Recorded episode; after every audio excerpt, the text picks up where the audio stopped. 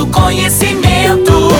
Utilidade é prioridade. Está na Arauto e é assunto nosso.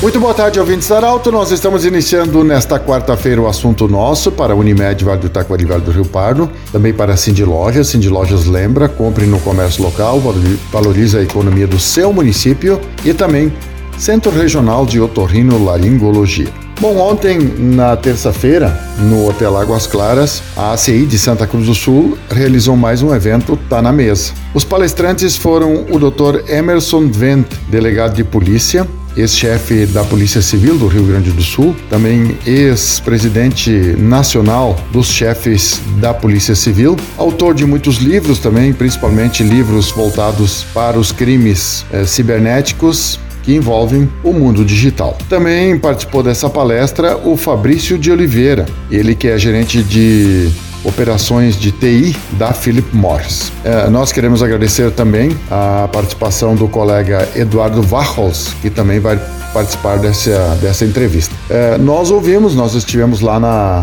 nesta palestra e ouvimos o delegado Emerson Vent e também o Fabrício de Oliveira. Primeiramente, Emerson Vent falando sobre crimes cibernéticos, esses crimes do mundo digital. Bem-vindo, Emerson, para falar sobre esse assunto. Bom, Pedro, em primeiro lugar, obrigado pelo convite. Prazer falar contigo e todos os ouvintes da, da Arauto. É, essa lógica do mundo digital, especialmente agora período pós-pandemia, é, houve não só um incremento do uso de todas as funcionalidades da internet, internet, naturalmente o crime migrou. Em termos de estelionato, nós tivemos quase o triplo de casos né, que nós vimos tendo em 2018, 2019, justamente porque o, o criminoso ele migrou do assalto, migrou da, da rua para o mundo digital, onde o risco dele é menor, o ganho dele é maior é, e as vulnerabilidades são maiores de certa forma. Então, o que ele explora não é só uma falha técnica, pelo contrário, é uma falha humana derivada justamente dessa lógica de que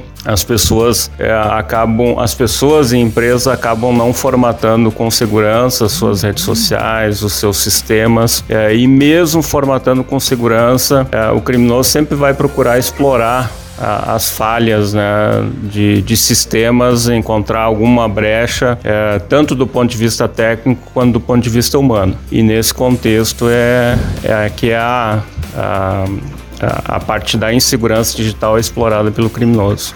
Como é que você diria aquela, aquela situação onde a pessoa, de forma infantil, é, digamos assim, comete alguns erros dentro de e-mail, de Facebook, de Instagram, nessas redes sociais? O erro infantil é utilizar o mesmo e-mail para todas as redes sociais, a mesma senha, ou utilizar a mesma credencial que você usa no trabalho no, no, na lógica pessoal, ou seja, misturar os dois, dois ou três ambientes diferentes é, numa mesma lógica de segurança digital, sendo que é, do ponto de vista pessoal há uma lógica, do ponto de vista profissional, geralmente você tem que seguir, seguir a, a, a rotina, o orientado pela empresa, quando a empresa tem isso, é importante dizer, é, que é um grande desafio para as empresas no Brasil, é justamente essa lógica, né, de, de fazer com que os seus colaboradores sigam à risca determinadas regras regras de segurança digital, desde a questão da marca, né, ou seja, de, de proteção da marca, até a questão da, do uso de sistemas de não divulgação de informações, entre outros aspectos. Isso se aplica também para o servidor público. Né? É, a gente fala muito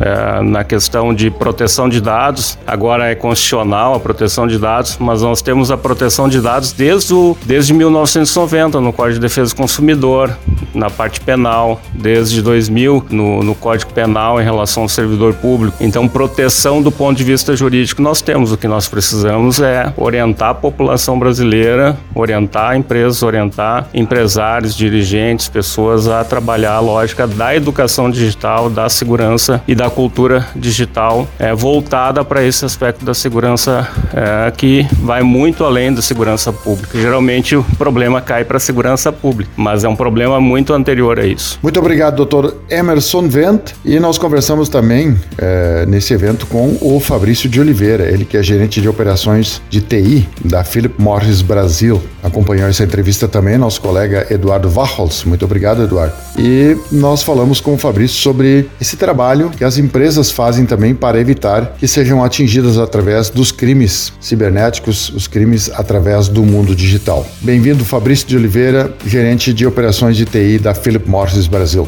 Boa tarde, ouvintes da Rádio Arauto FM. Primeiro é o termo de conscientização. Como empresa, como representante de empresa, temos que focar na conscientização das pessoas, na preparação de normas e políticas para que isso seja consolidado, que os funcionários eles estejam amparados e cientes que dentro de uma empresa você tem três pilares para serem seguidos de confidencialidade, integridade e disponibilidade, chamado CID são os três pilares que amparam a, a estrutura de uma empresa no que tange segurança da informação. Uma vez que tenhamos normas, políticas e procedimentos bem detalhados suportando esses funcionários, isso é um conhecimento que também é levado para o âmbito familiar, onde o funcionário ele vai aprender a, a se organizar melhor, a se proteger melhor, baseado nos treinamentos que a empresa ela pode ministrar.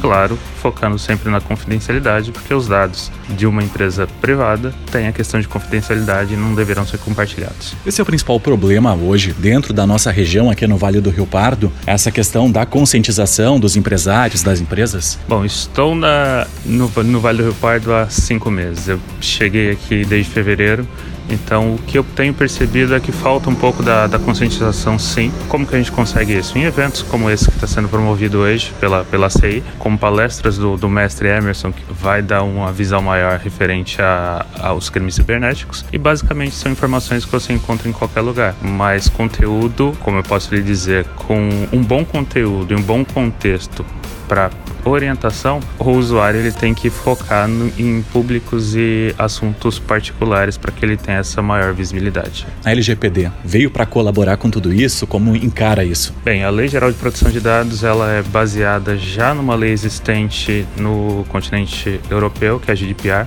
e ela vem sim para colaborar e auxiliar o, o, âmbito empresarial. Basicamente, a lei de proteção de dados ela está protegendo o indivíduo de ter os seus dados violados, vazados de uma forma massiva. Porque, lembrando, dentro de uma empresa você tem o chamado 3Ps: pessoas, procedimentos e processo, ou produtos.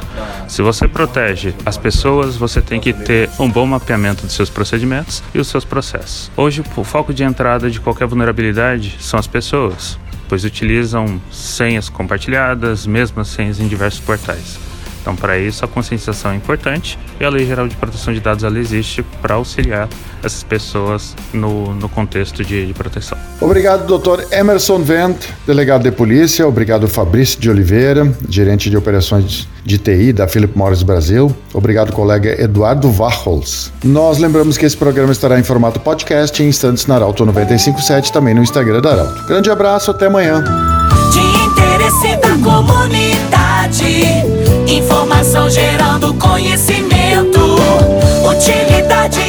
prioridade.